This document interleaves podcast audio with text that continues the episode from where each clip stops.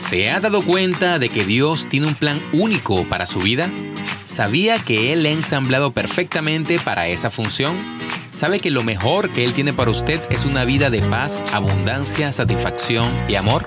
Sé que me ha confiado uno de sus más preciosos recursos, su tiempo al escuchar este podcast. Le prometo ser el mejor mayordomo de los minutos que pasemos juntos. Mi nombre es Luis Márquez y le invito a escuchar Tu Mejor Podcast.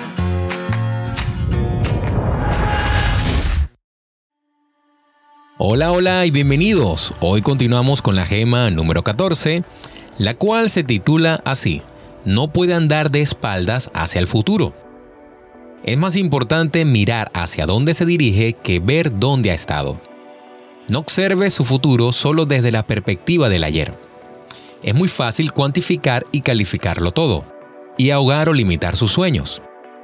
El pasado debería ser un trampolín en vez de una hamaca, dijo Edmund Burkett nunca aplanará su futuro a través del pasado. Nadie puede andar de espaldas hacia el futuro. Aquellos que todavía contemplan el pasado como algo grande, no están haciendo mucho hoy.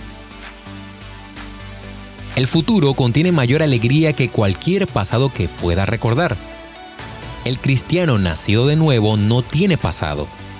En 2 Corintios capítulo 5 versículo 17 encontramos de modo que si alguno está en Cristo, nueva criatura es.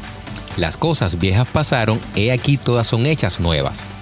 Dios no mira su pasado para determinar su futuro. La miseria es una persona del ayer que trata de llevarse bien con un Dios del mañana.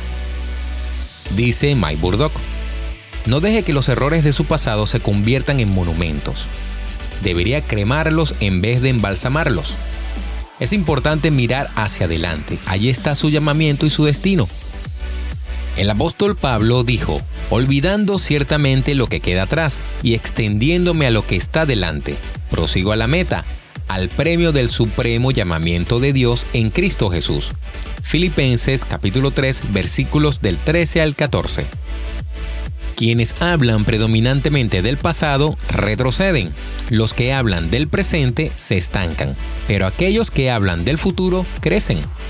Algunos se sumergen tanto en el pasado que el futuro se desvanece antes de alcanzarlo. Nunca nadie ha retrocedido para encontrarse con la prosperidad. No puede tener un mejor mañana si hoy piensa en el ayer. El ayer se fue para siempre y quedó fuera de nuestro control. Lo que queda atrás es insignificante con respecto a lo que está por delante. Así que no me queda más que decirle que el pasado es pasado. Repito, el pasado es pasado. Y si deseas escuchar más episodios, puedes hacerlo en anchor.fm slash Luis Márquez. Y si deseas apoyarnos, puedes hacerlo en paypal.me slash Luis Márquez Post deseándote que tengas un excelente día y agradeciendo tu escucha. Hasta luego.